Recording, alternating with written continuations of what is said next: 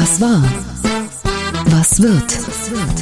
Bosbach und Rach, die Wochentester. Das Interview.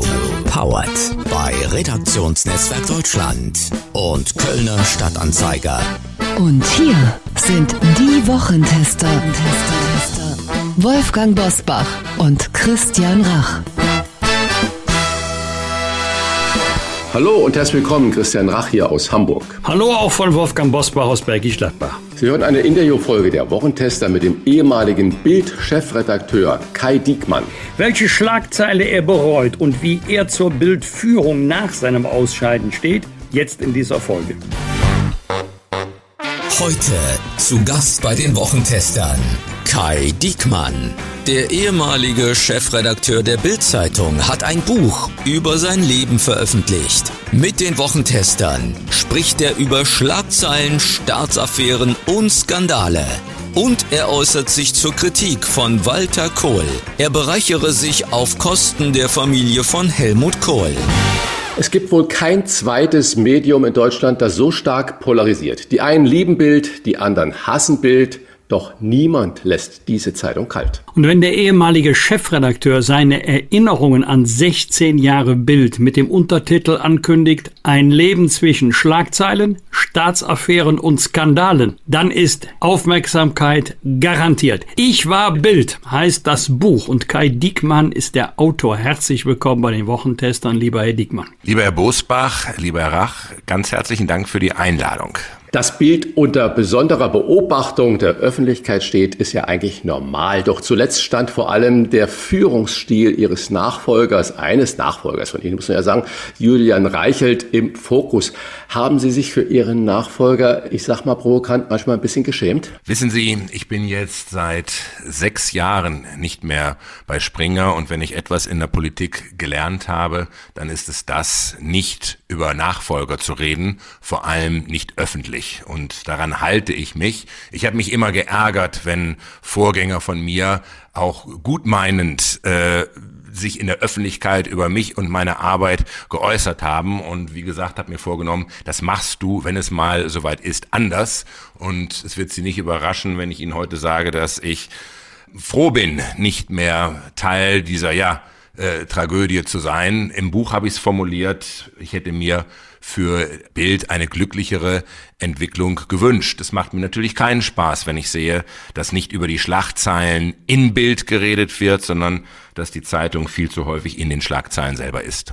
Der amtierende Audiochef von Bild, Stefan Netzeband, schreibt über ihr Buch, Zitat, du warst, also Guy Dickmann, warst im Vergleich zu allem, was erstmal folgen sollte, Mitte, Merkel, Mitgefühl. Also da dürfte es nicht viele geben, die diese Diagnose teilen. Wie sehr schmerzt es Sie, dass viel von der Akzeptanz in der Mitte der Gesellschaft beschädigt wurde, die Sie in 16 Jahren Bild aufgebaut hatten? Das kann ich nicht äh, beurteilen, ähm, ob das so ist. Wenn ich heute in der Zeit lese, dass ich es gewesen sei, der die Bildzeitung aus der politischen Schmuddelecke geholt hat, dann ist das etwas, was ich mir ähm, golden rahmen und an die Wand hängen werde, weil das ist ausgerechnet die Zeit mir das zu meinen Lebzeiten noch attestiert. Ähm, damit hätte ich nicht gerechnet. Es war natürlich auch einer der Gründe, warum ich irgendwann entschieden habe, dieses Buch zu schreiben. Ich war Bild, weil wenn Sie 16 Jahre an der Spitze stehen, dann erleben Sie so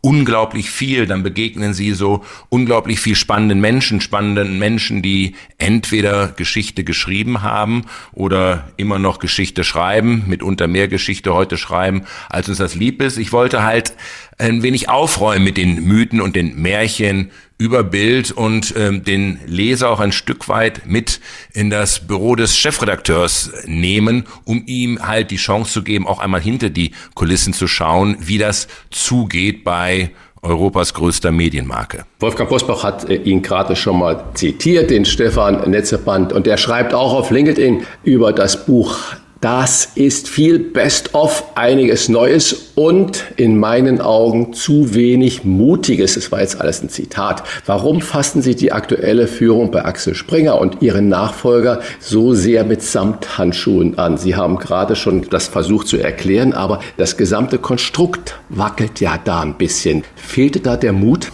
Lieber Rach, ich habe ein Buch über meine Zeit bei Bild geschrieben. Ich habe versucht, schlaglichthaft auf spannende Begegnungen das Augenmerk zu richten. Mir ging es nicht darum, jetzt ein äh, Buch über Bild zu schreiben oder ein Buch über Springer, so wie Springer heute ist. Das überlasse ich gerne anderen, sondern mir ging es darum, den Blick hinter die Kulissen von Bild zu gestatten in einer Zeit, in der ich eben 16 Jahre dort an der Spitze Verantwortung äh, getragen habe und meine Geschichte zu erzählen, so wie ich subjektiv Bild erlebt habe, wie ich die Menschen erlebt habe, die dort gearbeitet habe, aber auch denen, denen ich in meiner Arbeit für die Zeitung begegnet bin. Das war Anliegen dieses Buches. Mit Bild sich von außen zu beschäftigen, das überlasse ich gerne anderen. Das tun ja auch viele andere.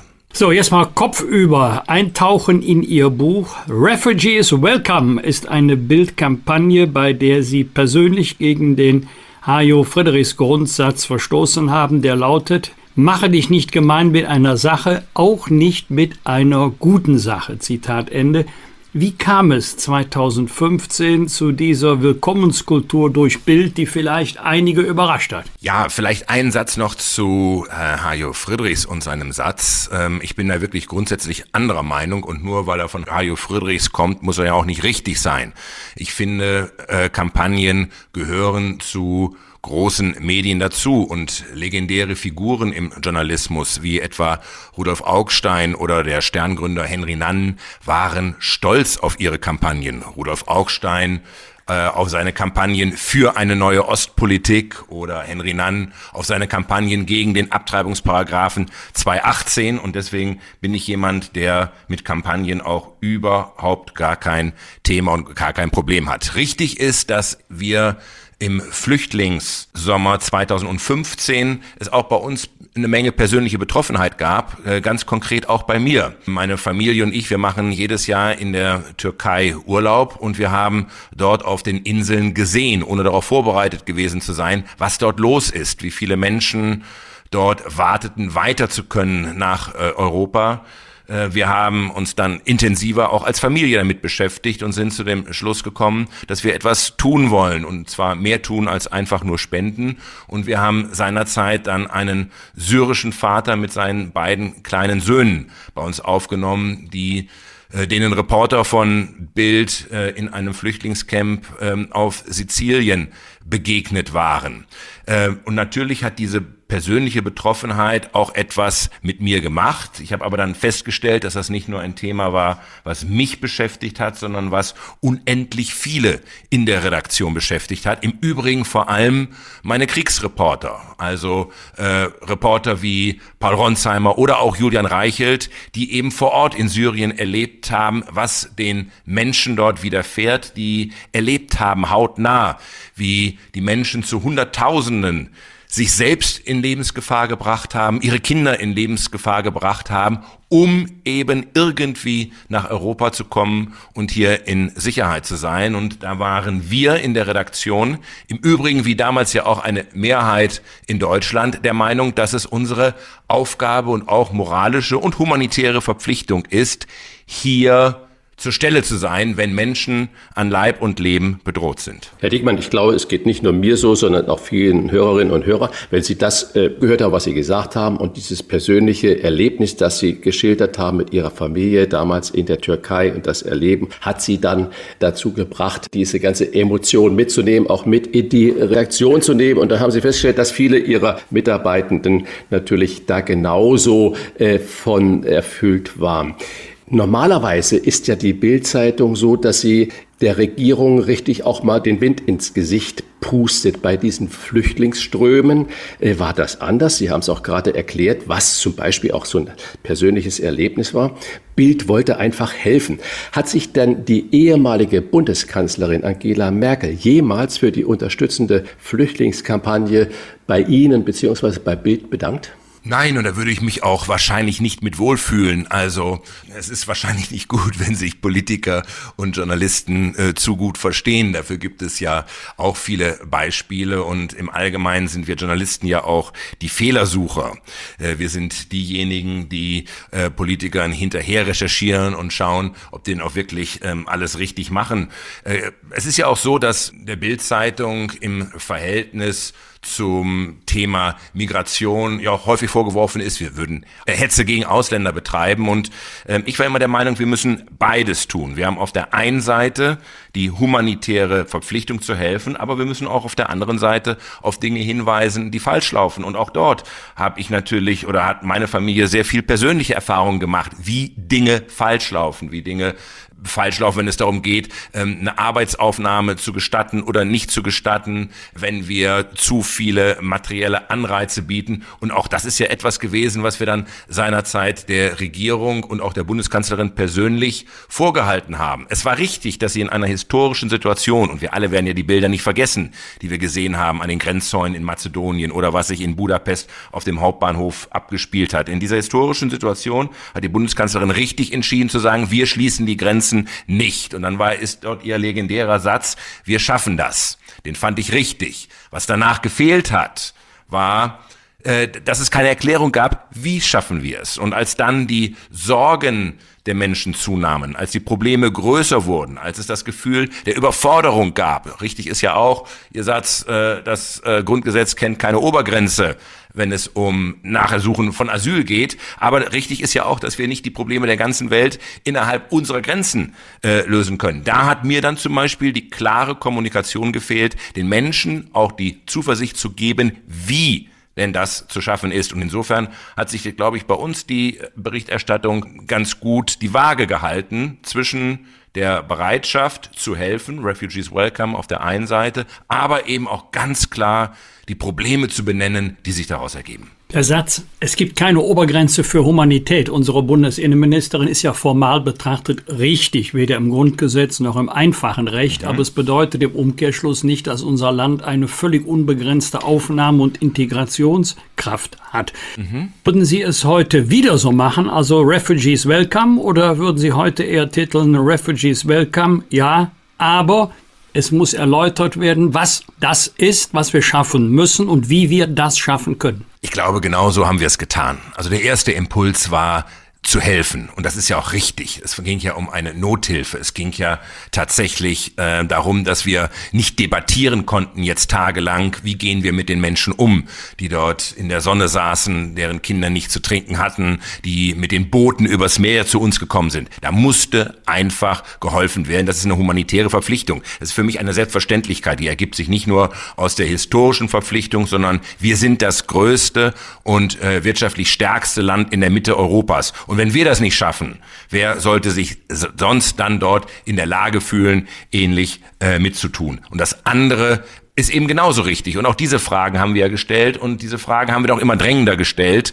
Wie gehen wir mit den Problemen um? Wo sind die Perspektiven? Was müssen wir anders machen? Und in meinem Buch äh, schildere ich ja auch, dass ich ja auch das Gefühl habe, dass wir dort Fehler machen, dass die materiellen Anreize, die ganz konkret auch meinem syrischen Gast äh, angeboten wurden, einfach viel zu groß waren. Ähm, dass das Verbot, Arbeit aufzunehmen, ein Fehler ist, weil es ging ja nicht nur darum, äh, um den materiellen Erwerb, sondern es ging um Würde. Äh, unser Flüchtling war äh, zuvor Ingenieur gewesen. Der hatte selbst Angestellte und der hatte jetzt auf das größte Problem, was er hatte, war auf einmal sein Status, nur noch Flüchtling zu sein und ein Stück weit Almosenempfänger. Und äh, diese ganzen Probleme, die haben wir natürlich in der Kürze der Zeit nicht lösen können. Sie hätten aber äh, adressiert werden müssen. Und meine große Hoffnung ist ja, dass wir aus diesem Flüchtlingssommer 2015 lernen, weil ganz klar ist, das wird nicht die letzte große Migrationswelle gewesen sein, sondern wenn wir uns auf der Welt umgucken, dann sehen wir, was da gerade noch alles passiert und wir sollten es dann im Zweifelsfall anders machen, als wir es 2015 gemacht haben. Meine Befürchtung ist, lieber Herr Diekmann, dass wir nichts gelernt haben 2015 und dass das im Moment sich noch genau so darstellt, wie Sie das gerade beschrieben haben. Also ich bin, ja, ich bin ja übrigens, ich bin ja wirklich, und ich formuliere es ja auch in dem Buch, ja. äh, der Meinung, dass wenn wir, wenn das ganze Thema Migration, das ganze ganze Thema Einwanderung, ähm, da müssen wir uns von der Lebenslüge befreien. Wir, wir, kennen ja unsere eigene Demografie und wir wissen, dass wir ohne eine gewisse Einwanderung genau. äh, nicht zurechtkommen ja. müssen. Ich glaube nur, dass wir uns immer äh, die, die falschen Flüchtlinge tatsächlich aussuchen. Also jeder Wirtschaftsflüchtling äh, wird abgeschoben, wird zurückgeschickt. Das sind die Menschen, die es hier unbedingt schaffen wollen, die sich unbedingt äh, integrieren wollen, die hier unbedingt was leisten wollen. Äh, gleichzeitig äh, äh, lassen wir all diejenigen, die von sich behaupten, politisches Asyl zu wollen, ins Land, ohne ihnen irgendeine Perspektive zu geben. Und äh, im Gegenteil äh, forcieren wir ja auch zum Teil die andauernde Isolation. Da machen wir mit Sicherheit ganz viele Fehler. Und mit Sicherheit haben wir da auch ein riesiges Verwaltungsproblem. Was kommt zuerst? Aufenthaltsrecht, Wohnungsrecht oder Arbeitsrecht? wäre eine andere Sendung, die wir gerne gemeinsam auch mal so gestalten können, wo wir nur über dieses äh, Thema reden. Anderes Thema. Ein Kapitel Ihres Buches, Herr Diekmann, haben Sie äh, Gerhard Schröder, Altkanzler Gerhard Schröder gewidmet, der mal mhm. gesagt hat, er brauche Bild, Bams und Klotze zum Regieren. Und dann äh, kommt natürlich bei mir sofort die Frage auf, warum ist ihm bei seiner Unterstützung für Putin dieses gute Gespür für Mehrheiten, wie er die Menschen hinter sich bringt, wie er die Medien auch hinter sich bringt, abhanden gekommen? Auch der Satz äh, zum Regieren brauche ich nur Bild, Bams und Glotze hat sich ja spätestens dann nicht mehr bewahrheitet, als ich Chefredakteur von Bild wurde. Äh, und das hat ja auch zu unseren massiven Konflikten äh, geführt in seiner Amtszeit, die ich ja auch detailliert beschreibe. Also in Wahrheit haben wir uns bekämpft bis aufs Messer die rot-grüne Bundesregierung auf der einen Seite und die Bildzeitung auf der anderen Seite. Wir haben da übrigens auch Fehler gemacht und auch dazu bekenne ich mich in dem Buch, dass ich sage, äh, unser Kampf gegen die Agenda äh, 2010 war ein Fehler, weil wir schlicht und ergreifend die Agenda nicht verstanden haben. Und zur Wahrheit gehört ja auch, das werden Sie viel besser beurteilen können, weil Sie viel dichter dran waren, lieber Herr Bosbach, äh, dass auch die Regierung von Angela Merkel äh, noch Jahre später ganz hervorragend von dieser Reform gelebt hat. Wahrscheinlich wäre Deutschland nicht so gut durch durch die Finanzkrise 2008, 2009 gekommen, wenn es diese Reformagenda nicht gegeben hat. Dann allerdings stellt sich die Frage, warum sie jetzt in weiten Teilen rückabgewickelt wird. Das ist eine, eine, spannende Frage, die, die ja aber auch schon vorher eine, eine Rolle gespielt hat. Äh, macht eben keinen Sinn. Er hat den höchsten Preis, er hat, Gerhard Schröder an einer bestimmten Stelle hat er das Wohl des Landes über das Wohl seiner Partei und auch über das eigene Wohl gestellt. Er hat den höchsten Preis bezahlt, den man als Politiker bezahlen kann, nämlich mit dem Verlust des Amtes. Das ist etwas, was ich ihm auch heute noch hoch anrechne. Das allermeiste von dem, was er im Zusammenhang mit Russland getan hat, noch tut und das allermeiste von dem, was er auch zu Russland sagt, halte ich nicht für richtig, das halte ich für falsch. Gleichzeitig finde ich die Art und Weise, wie wir mit Gerhard Schröder umgehen, wie wir ihm sozusagen seine bürgerliche Existenz aberkennen, ist für mich in einer Art und Weise radikal, dass sie mich abstößt. Es gibt von Winston Churchill diesen schönen Satz, die Deutschen hast du entweder auf den Knien oder an der Kehle aber dazwischen, da machen sie nichts. Und das stimmt so ein bisschen und das erinnert mich im Übrigen ein klein wenig an den Umgang mit Helmut Kohl in dieser sogenannten Spendenaffäre. Da war es ähnlich. Helmut Kohl sprach immer davon, Hosianna kreuziget ihn, liegt in Deutschland ganz dicht beieinander. Und wenn wir uns heute alle so klar sind, was die Russlandpolitik von früher angeht, wenn wir heute alle uns darüber im Klaren sind, dass äh, Wladimir Putin schon immer ein Schwerverbrecher ist, dann möchte ich doch mal dran erinnern, und Sie sind damals im Bundestag dabei gewesen, Herr Bosbach, als Putin im Herbst 2001 geredet hat, als russischer Präsident im Bundestag in deutscher Sprache. Und vielen ihrer Kollegen die Tränen in den Augen gestanden haben, auch Konservativen, als es nun zu diesem symbolträchtigen Auftritt gekommen ist. Und das ist ja auch gar nicht überraschend, weil man muss sich ja mal angucken, wo wir herkommen. 1989 der Fall der Mauer, das war ein Geschichtswunder. Dafür, darüber ist Michael Gorbatschow, der russische Generalsekretär der KPDSU, zum Volkshelden in Deutschland geworden, mit einer Zustimmung von 99 Prozent. Er hat den Friedensnobelpreis bekommen und ist vor allem hier in Deutschland immer gefeiert worden. Die Saunafreundschaft zwischen Boris Jelzin und Helmut Kohl war legendär. Und der Abzug der Russen 1994 aus Deutschland ist unvergesslich. Und deswegen gibt es eigentlich keinen Anlass für uns, äh, nicht anzunehmen, dass dieses freundschaftliche Verhältnis sich eben dann auch zwischen Wladimir Putin und Gerhard Schröder fortgesetzt hat den Wladimir Putin, den ich 2000 kennengelernt habe im Kreml, 2001, als ich ihn in Sochi besucht habe, 2005 zum 60. Jahrestag der Beendigung des Zweiten Weltkrieges im Doppelinterview mit Gerhard Schröder. Dieser Wladimir Putin war aus meiner Erinnerung aus der Sicht von heute noch nicht der zynische Kriegsschlechter, der er heute ist. Und deswegen gucke ich immer mit Verwunderung und Bewunderung auf die Menschen, die von sich heute behaupten, sie hätten schon immer gewusst, dass Wladimir Putin ein Kriegsverbrecher ist. Da stellt sich die Frage, die ist wirklich historisch interessant, was ist passiert zwischen der von Ihnen angesprochenen Rede, an die ich mich noch gut erinnern kann, 2001 und der Münchner Sicherheitskonferenz 2007. 2007. Da, da war ja der Tenor der Rede, eine ganz andere. Verloren hat ähm, die Macht Gerhard Schröder nach einer legendären Elefantenrunde im Fernsehen. Ich glaube, Herr Dickmann, ähm, so kann man das ausdrücken. An diesem Abend war Gerhard Schröder gut drauf. Und er hat ja gar nicht geglaubt, dass Angela Merkel mit Stimmen der SPD das Kanzleramt erringen könnte. Was schätzen Sie an ihm, obwohl er wirklich manchmal so ein bisschen drüber war? Also, er ist ein Politiker, der von einem Gestaltungswillen getrieben ist, ähm, der immer Politik machen wollte. Sie kennen noch die Anekdoten, wie er als junger Mann an dem Zaun des Kanzleramts gerüttelt hat und gesagt hat, hier will ich irgendwann rein.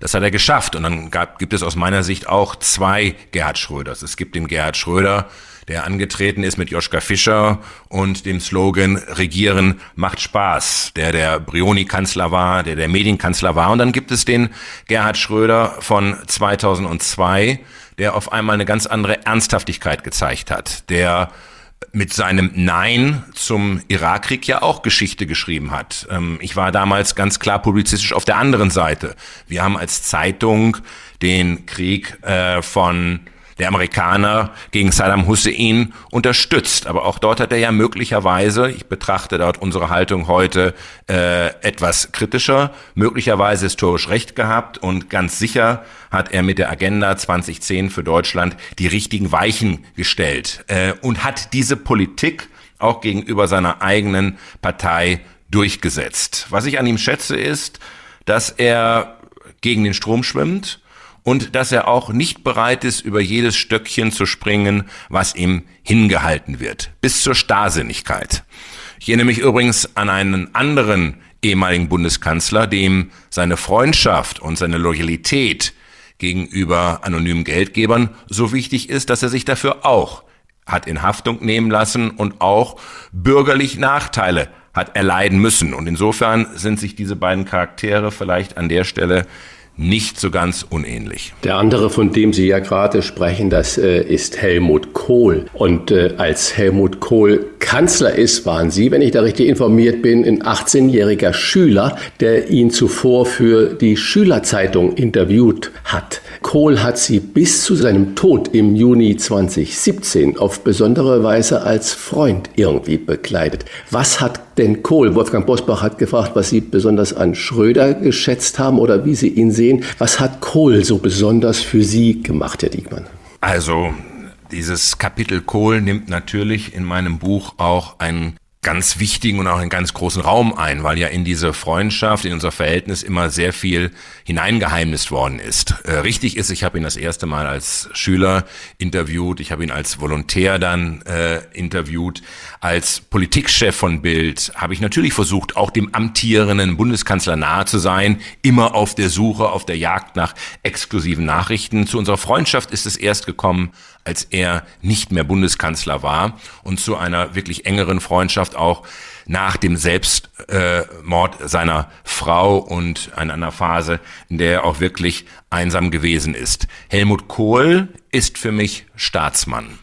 Helmut Kohl ist immer gegen den Strom geschwommen. Helmut Kohl hat die Erinnerung an das Gebot der Wiedervereinigung wachgehalten in einer Phase, als sich auch viele in seiner Partei längst davon verabschiedet hatten und die Existenz zweier deutschen Staaten als Realität anerkannt wissen wollten. Wissen Sie was? Selbst im Springer Verlag hatten wir den Glauben verloren. Sie wissen ja, Äh, Axel Springer hat uns Journalisten sogar darauf verpflichtet in unseren Arbeitsverträgen, dass wir unterschreiben mussten, dass wir für die Wiedervereinigung eintreten. Ich habe das mit Begeisterung getan, weil das war auch für mich so ein Moment des gegen den Stromschwimmens. Und im Sommer, und deswegen haben wir ja auch die DDR in unseren Zeitungen immer nur in An- und in Anführungszeichen.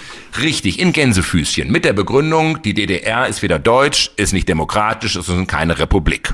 Das hat die äh, Jungs auf der anderen Seite immens geärgert. Im Sommer 89, der Verleger war gerade vier Jahre tot, kam es dann zur Entscheidung im Axel Springer Verlag, dass wir uns den Realitäten anpassen müssen und künftig die DDR ohne Anführungszeichen schreiben würden. Drei oder vier Monate später fiel die Mauer und die DDR war Geschichte. Und das zeigt ja so ein bisschen, wie der Zeitgeist eigentlich war und was für eine immense Leistung es von Helmut Kohl gewesen ist, unerschütterlich daran zu glauben, dass irgendwann die Mauer fallen würde. Und dann hat er ja wirklich traumwandlerisch sicher dieses sehr kurze Zeitfenster genutzt, die Partner und auch die ehemaligen Gegner von der Wiedervereinigung zu überzeugen. Partner wie François Mitterrand, der den schönen Satz formulierte, er liebt Deutschland so sehr, dass er froh ist, dass es zwei davon gibt. Eine offene Gegnerin wie Margaret Thatcher. Das alles hinbekommen zu haben, in dieser kurzen Zeitspanne vom 9. November 89 bis zum 3. Oktober 90, und schon wenige Zeit später war ja mit dem Putsch in der Sowjetunion das Zeitfenster geschlossen, hätte es keine Chance mehr für die Wiedervereinigung gegeben. Das entschlossen genutzt zu haben und die Wiedervereinigung friedlich herbeigeführt zu haben, das ist sein großes Verdienst. Ich bin vor zehn Tagen ähm, in Dresden gewesen, in Radebeul. Ich war erschlagen von der Schönheit dieses Ortes. Ich war erschlagen davon, wie sich die Städte in den neuen Bundesländern entwickelt haben. Mit meiner Familie lebe ich heute auch in den neuen Bundesländern. Und wenn sich so viele Jahre, so viele über seinen Satz von den blühenden Landschaften mokiert und lustig gemacht haben, kann ich nur sagen, wie sehr hat er die alle widerlegt. Sie werfen in Ihrem Buch den Söhnen von Helmut Kohl vor, dass es ihnen immer nur ums Geld gegangen sei. Walter Kohl, einer der Söhne des Altkanzlers, kritisiert die Darstellung der Familiengeschichte in ihrem Buch als zynisch und unwahr. Haben Sie für Ihr Buch mal den persönlichen Kontakt zu Walter Kohl gesucht oder umgekehrt? Den persönlichen Kontakt zu Walter Kohl haben wir und zu Peter Kohl ebenfalls haben wir seinerzeit nach dem Tod von Helmut Kohl gesucht, als es darum ging, ihre Teilnahme an den Trauerfeierlichkeiten sicherzustellen. Helmut Kohl hatte tatsächlich verfügt, dass seine Söhne nicht zu den Trauerfeierlichkeiten eingeladen werden dürfen. So tief war seine Enttäuschung und so tief war auch das Zerwürfnis. Und wir haben uns über diese Anordnung hinweggesetzt und gesagt, die Söhne müssen die Möglichkeit haben, mit ihren Familien an den Trauerfeierlichkeiten teilzunehmen. Wir haben dann auch äh, verabredet äh, Telefonate zu diesen Telefonaten ist es nie gekommen, weil die Söhne sich völlig anders als in ihren öffentlichen Darstellungen einfach auf unsere Kontaktaufnahme nicht reagiert haben und auch dann nicht zu den Trauerfeierlichkeiten erschienen sind. Die verabredeten Telefonate haben schlicht nicht stattgefunden, so dass es dann, muss man einfach sagen, schon wieder eben der sehr einseitige Versuch war, diese tragische Familiengeschichte für sich selber zu nutzen, für sich selber zu materialisieren.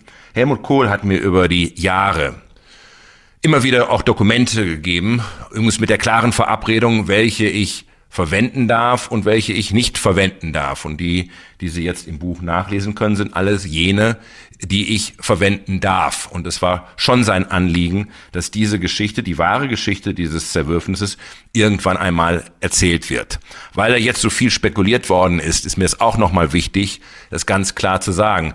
Maike Kohl-Richter hat von meinem Buch und von meiner Buchveröffentlichung gewusst, aber sie hat selbstverständlich nicht eine Silbe vorher gelesen oder auch nur angeboten bekommen, es zu lesen. Sie haben gerade schon eigentlich die Antwort auf meine äh, nächste Frage, die ich stellen wollte, gegeben. Ich wollte fragen, warum es nochmal für Sie persönlich notwendig war, so intensiv in diesen Familienstreit innerhalb der Kohls einzusteigen. Und wenn Ihnen jetzt Walter Kohl vorwirft, sich mit dem Buch auch auf Kosten der Familie zu bereichern, trifft Sie das persönlich? Trifft das den Kai, der befreundet war mit dem Helmut? Überhaupt nicht. Helmut Kohl hat mir vertraut, als er mir Dokumente gegeben hat und als er mir auch seine Sicht der Dinge geschildert hat. Und er wusste, dass ich damit vernünftig umgehen würde.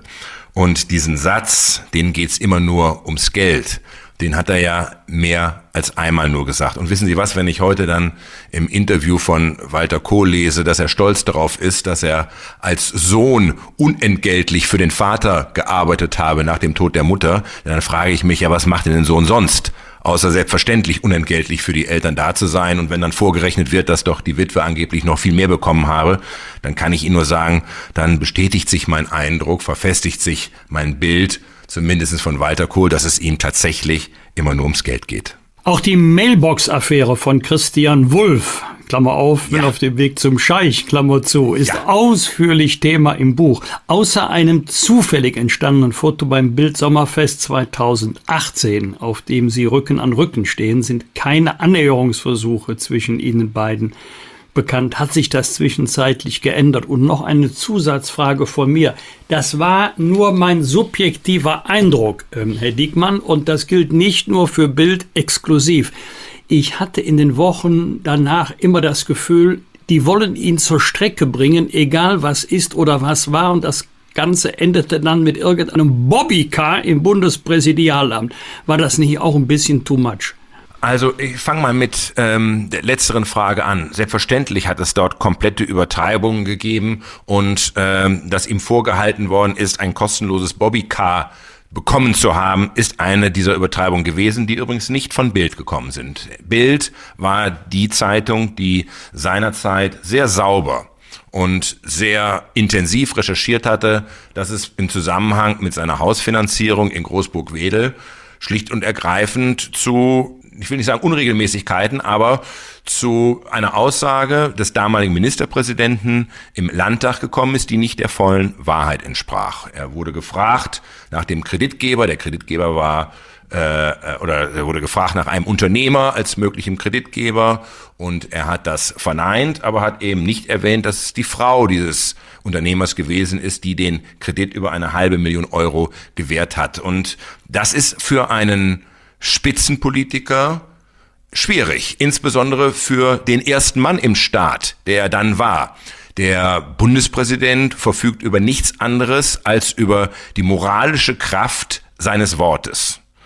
Und wenn daran gekratzt wird, dann hat der erste Mann im Staat ein Problem. Er wäre ja zu äh, einer Reihe von Themen nicht mehr sprechfähig gewesen. Was ich, glaube ich, dann noch viel gravierender wurde, war ja und wie meistens das in solchen Affären, äh, und wir erleben das ja jüngst gerade im Hause Habeck mit Herrn Greichen, ist denn der Umgang mit der Affäre. Ich bin bis heute fest davon überzeugt, wenn Christian Wulff sich im ersten Angang hingestellt hätte und gesagt hätte, ich habe da einen Fehler gemacht, ich war da damals unter Druck und deswegen ist das so gekommen, dann wäre ihm verziehen worden. Die Deutschen tun nichts lieber als zu verzeihen. Also wenn man einem anderen verzeiht, erhöht man sich ja gleichzeitig selbst und deswegen hat das bei Margot Käßmann ja auch so gut funktioniert nach ihrer berühmten Alkoholfahrt. Aber der Umgang von Christian Wulff, dieses Scheibchenweise hier, Scheibchenweise da, insbesondere der Anruf auf meiner Mailbox.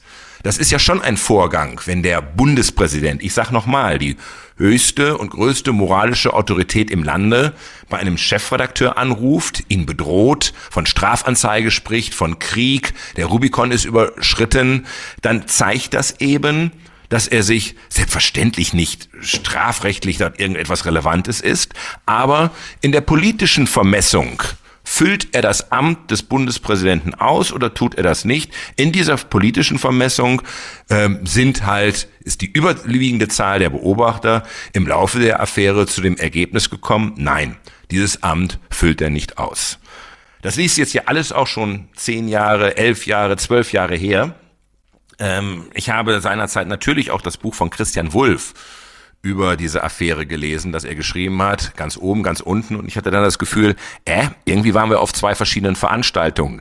Das, das kann nicht sein, dass wir die gleiche Geschichte erlebt haben. Und ich stütze mich ja in meinem Buch, das ist mir ganz wichtig, ja nicht nur auf meine subjektiven Erinnerungen, sondern ähm, sehr viel auf Dokumente, auf Briefe, äh, auf Protokolle, ähm, hatte ich so eine ganz andere tatsächliche Erinnerung an, an diese Affäre und das aus meiner Sicht aufzuschreiben, das war mir schon nochmal wichtig. Im Übrigen habe ich immer wieder den Versuch unternommen, mit Christian Wulff in Kontakt zu treten, weil ich auch der Meinung bin, aussprechen halt.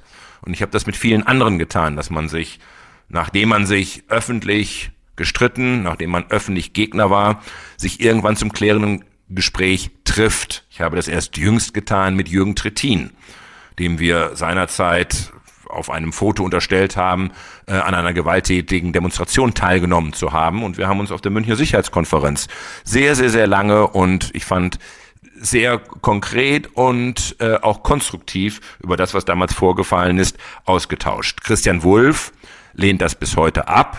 Ich habe ihn zuletzt, als wir beide angefragt waren, für einen äh, Podcast, glaube der ARD, zum zehnjährigen Jahrestag seines Rücktritts habe ich nochmal angeboten, dass wir es auch gerne zusammen machen können. Aber ich glaube, ähm, so weit ist er noch nicht. Herr Diekmann, aber wenn ich jetzt sehe, was die Bildzeitung ja auch für eine Macht hat und, äh, oder hatte oder immer noch hat, wie auch immer, äh, in der Nachbetrachtung, das war auch vorhin die Intention meiner Frage nach Angela Merkel, ob sie irgendwann mal auch nach ihrer Zeit und eben nicht das Gemeinmachen mit dem Politiker, der Politikerin angerufen hat, sagt, Mensch, lieber Herr Diekmann, das war toll, dass ihr damals das aufgegriffen habt mit all den Fehlern, die da passiert sind. Gibt es aber trotzdem dann auch mal der äh, Moment, juristisch kam ja nichts dabei heraus bei dieser äh, Wulff-Affäre, nenne ich sie mal, wo, wo Sie sagen, jo, da sind wir vielleicht ein bisschen übers Ziel hinausgeschossen in unserer Wortwahl. Wir hätten in der einen oder anderen Situation zurückhaltender sein können oder auch müssen. Gibt es solche Reflexionen dann auch bei dem größten Leitmedium in Deutschland? Was weinen Sie zum Beispiel bei der Wortwahl? Was erinnern Sie da? Naja, wenn, wie es dann halt äh, Bobby K-Affäre ging. Mit, habe ich doch gerade schon gesagt, Bobby K. Ja, ja. Bobby K. war ja nicht Bildzeitung. Das war, wenn ich das richtig im Kopf habe, entweder Berliner Zeitung oder Frankfurter Rundschau.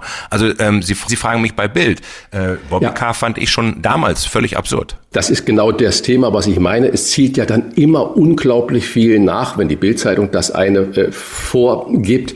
Dann äh, sind ja sehr, sehr viele andere Medien ebenfalls bemüßigt, da nachzuziehen und finden dann eigene Sprach Gebrauch.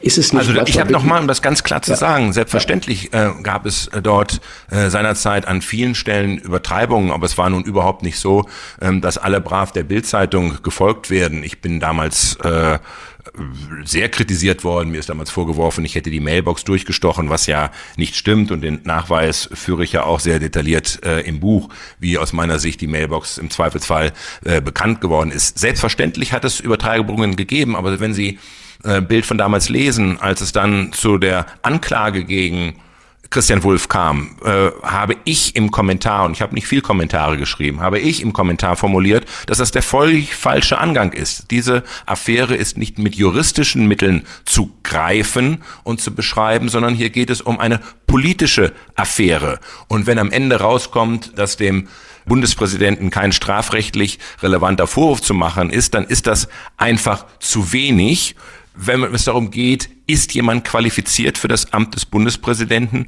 oder ist er das nicht? Und das sind zwei völlig unterschiedliche Fragestellungen. Und der Umgang von Christian Wulff mit dieser Affäre, der hat halt die Zweifel wachsen lassen und die Zweifel groß gemacht, ob er den Anforderungen des Amtes wirklich gewachsen ist. Stellen wir die Frage von Christian mal etwas anders. Gibt es eine Schlagzeile oder eine Berichterstattung, wo Sie rückwirkend sagen, oh, das war peinlich oder heute würde ich es nicht noch einmal so schreiben oder formulieren? Und jetzt mal losgelöst von der Causa Wolf, gibt es noch jemanden, mit dem Sie mal gerne ein Gespräch führen über eine Berichterstattung über ihn? Ach, ganz ehrlich, da gibt es ähm, ganz viel. Wenn Sie 16 Jahre Schlagzeilen, tägliche Schlagzeilen zu verantworten haben, dann sind da auch viele darunter, ähm, die Sie im Nachhinein bereuen, weil Sie irgendeinen Hintergrund nicht kannten, äh, der erst später bekannt geworden ist. Das ist mitunter das Schicksal des Journalisten. Journalisten arbeiten ajour. Wir arbeiten für den Tag und einen Sachverhalt müssen Sie dann immer auch zum Redaktionsschluss beurteilen und da kommen Sie mitunter auch zu Fehlurteilen und äh, da gibt es. Eine äh, ernst gemeinte Zwischenfrage, Herr Diekmann. Ja. Wann mussten oder wann muss man sich heute entscheiden, das wird unsere Überschrift, also urzeitmäßig? Das ist heute ja noch ganz anders als äh, zu meiner Zeit, als wir uns vor allem um die Zeitung gekümmert haben. Heute findet Journalismus in Echtzeit statt, weil er eben online, digital stattfindet. Und das ist noch eine völlig andere Herausforderung, als wenn Sie zumindestens die Gnade haben, den Tag über recherchieren zu können. Also ich beneide die Ko äh, Kollegen heute überhaupt nicht, die in Konkurrenz zu anderen Medien mit einer Beurteilung, mit einer Beschreibung eines Sachverhaltes zuerst äh, auf dem Markt sein müssen. Das ist eine riesige Herausforderung. Ich habe das vorhin kurz erwähnt. Äh, wir waren damals eine Kampagne gegen die Agenda 2010 gemacht mit Schlagzeilen, die wirklich unterirdisch gewesen sind. Jetzt gehen sie auch noch an die Sparschweine unserer Kinder ran oder mehr Haustiere ausgesetzt wegen Hartz IV. Das waren vielleicht Schlagzeilen, die Ihnen damals in der Opposition Freude gemacht haben, die ich aber heute für falsch halte. Und ich habe mich auch äh, seinerzeit ich glaube 2012 bei Gerhard Schröder bei einem Treffen in der Redaktion, als er als Kanzler AD die Redaktion besucht hat und es ein Abendessen äh, mit der Redaktion gab, Sie kennen das ja auch noch, die sogenannten Kamingespräche, habe ich mich äh, im Kreise meiner Redakteure für diese Berichterstattung entschuldigt. Sie ist falsch. Wir tragen unseren Teil der Verantwortung dafür, dass die Kanzlerschaft von Gerhard Schröder frühzeitig zu Ende gegangen ist. Ich habe das auch schon bei öffentlichen Veranstaltungen getan. Ich finde, das gehört dazu, zu behaupten, wenn man 16 Jahre lang Schlagzeilen formuliert, da läuft nicht was schief, ist totaler Unsinn. Mir hat der besonders gut gefallen, wir sind Papst. Ich glaube, das war 2004, 2005, als 2005, Ratzinger jawohl. da äh, zum Papst gewählt wurde. Das wir sind Papst, das fand ich schon also genial. Auf welche solcher Schlagzeilen oder anderer Schlagzeilen sind Sie denn besonders stolz, wo Sie sagen, ja, das war in zwei Worten voll getroffen? Also, wenn wir über zwei Worte reden, dann fällt Oder mir noch lass ich drei Worte sein, das spielt ja, keine Rolle. Äh, äh, da fällt mir noch eine andere Schlagzeile ein und das ist die Schlagzeile Miss Germany. Miss Germany war die Schlagzeile zur Wahl Angela Merkels zur ersten Bundeskanzlerin der Bundesrepublik Deutschland.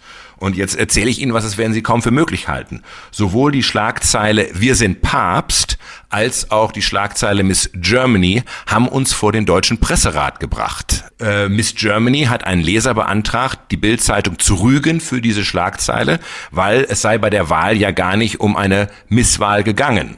Und äh, ich glaube, es war ein Deutschlehrer, der sich beschwerte über die Schlagzeile Wir sind Papst. Und das waren zwei Gründe, die er anführte. Erstens sei die Zeile grammatikalisch falsch. Falsch. Weil eben, und zweitens seien gar, und faktisch sei sie auch falsch, weil nicht alle Deutschen seien Papst geworden. Was beide Schlagzeilen eint, ist, dass sie etwas leisten, was Bild unique macht. Die FAZ berichtet darüber, was ist. Die Bildzeitung muss einen Schritt weitergehen. Die Bildzeitung muss nicht nur berichten, was ist, sondern wie das, was ist, von einer Mehrheit im Publikum empfunden wird, etwas ausdrücken. Ein kluger Kollege hat mal den schönen Satz formuliert, die Bildzeitung sei so etwas wie der Seismograph der deutschen Befindlichkeit. Also, wir sind diejenigen, die die Temperatur im Land messen, die erzählen, wie das Land tickt und das finde ich ist mit diesen beiden Zeilen besonders gut gelungen, weil sie eben ein Gefühl ausdrücken. Nicht nur etwas faktisch beschreiben, sondern ein Gefühl, einen historischen Moment markieren. Wenn ich das noch kurz erwähnen darf, ich sage ja mal, es gibt in Deutschland zwei Boulevardzeitungen. Eine ganz große, das ist die Bildzeitung, und eine ganz kleine, das ist die linksalternative Taz. Ne, praktischerweise liegen wir auch nur einen Steinwurf voneinander entfernt. Und, Holzmann äh, rettet Schröder. Richtig, ja. War eine genau. geniale Überschrift, genial. Ja, aber wissen Sie, äh, als wir die Schlagzeile gemacht haben, wir sind Papst, wie die Schlagzeile in der Taz lautete? Ganze Nein. Seite 1 schwarz und dann nur, oh Gott. ja, und genau. als wir die Schlagzeile gemacht haben, Miss Germany, war die Schlagzeile, lautete die Schlagzeile der Taz, es ist ein Mädchen. Es gibt allerdings eine Schlagzeile in der Taz, auf die bin ich heute noch neidisch. Und da ging es seinerzeit darum, dass der Berliner Flughafen mal wieder verkündete, dass die Eröffnung verschoben werden muss. Und da titelte die Taz, Berlin kriegt keinen hoch. das waren so Momente, da war ich auf die Kollegen auf der anderen Straßenseite richtig neidisch. Ja, oder Sie haben vermutlich auch Applaus äh, gegeben. Das ist ja schon äh, großes Kino dann. Vorletzte Frage vor dem Hintergrund der aktuellen Negativschlagzeilen über Bild. Sie wollen nicht über Nachfolger sprechen. Übrigens, ich kann das verstehen. Das gilt ja auch politisch. Die Minister Richtig. außer Diensten gehen ja nie in das Ressort, in den Ausschuss, in dem sie einmal ein Ministeramt hatten. Wenn Ihre heutigen Kolleginnen und Kollegen den PR-Berater Diekmann um einen Rat bitten würden, wie man den Wind für Bild wieder drehen kann, welchen Rat würden Sie denn denn den Kollegen geben? Sie machen das wirklich geschickt, Herr Bosbach, aber ich würde Ihnen nur den Rat geben, wendet euch an Story Machine, meine Agentur, und da sitzt Philipp Jessen, der war früher vom Stern, der kann das ganz hervorragend und der kann euch ganz sicher helfen. Letzte Frage, wir haben Ihnen jetzt gute 45 Minuten zugehört mit der Leidenschaft, mit der Sie sprechen und argumentieren, wird es Ihnen noch mal jucken, Chefredakteur von Bild zu werden? Ich habe ja geschrieben, ich bin ein Junkie und Bild war meine Droge. Und ich habe dann ja mit dem Trump-Interview nochmal am Ende wirklich ganz zum Schluss, wenige Tage vor meinem Ausscheiden, eine Dröhnung bekommen. Aber tatsächlich habe ich auch das Buch geschrieben, so ein Stück weit als Entwöhnung, um nochmal zu verstehen, was ist dort eigentlich passiert, um das wirklich nochmal Revue passieren zu lassen, um das auch nochmal zu reflektieren. Und ich habe es am Anfang gesagt, das, was Sie bei Bild erleben, das reicht für drei Leben. Das empfinde ich auch jetzt so. Das Buch war mal geplant für 350 Seiten, es sind 544 geworden und es fehlen noch immer noch ganz viele Geschichten, die mir wichtig sind.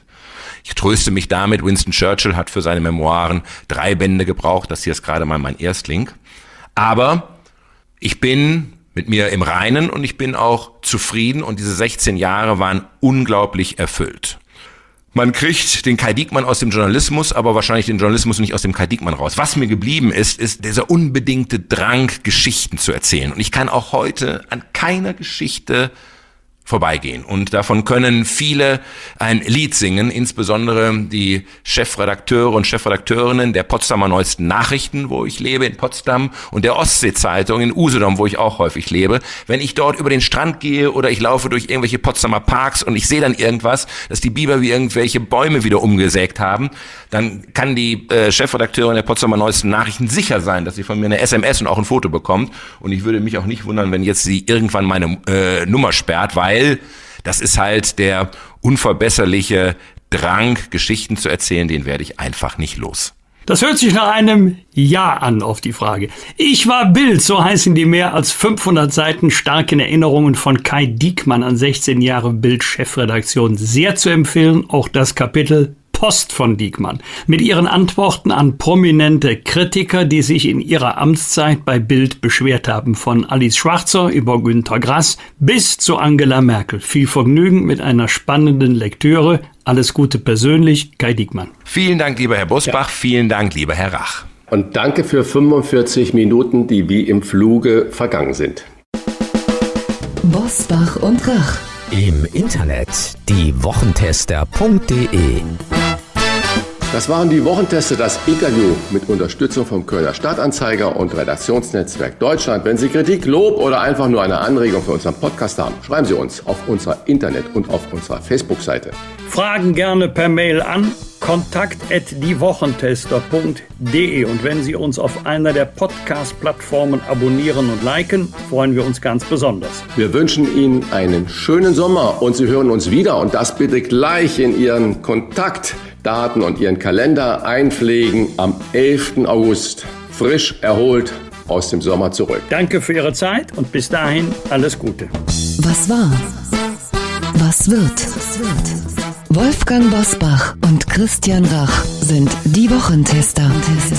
Ein maßgenau Podcast. Powered bei Redaktionsnetzwerk Deutschland und Kölner Stadtanzeiger.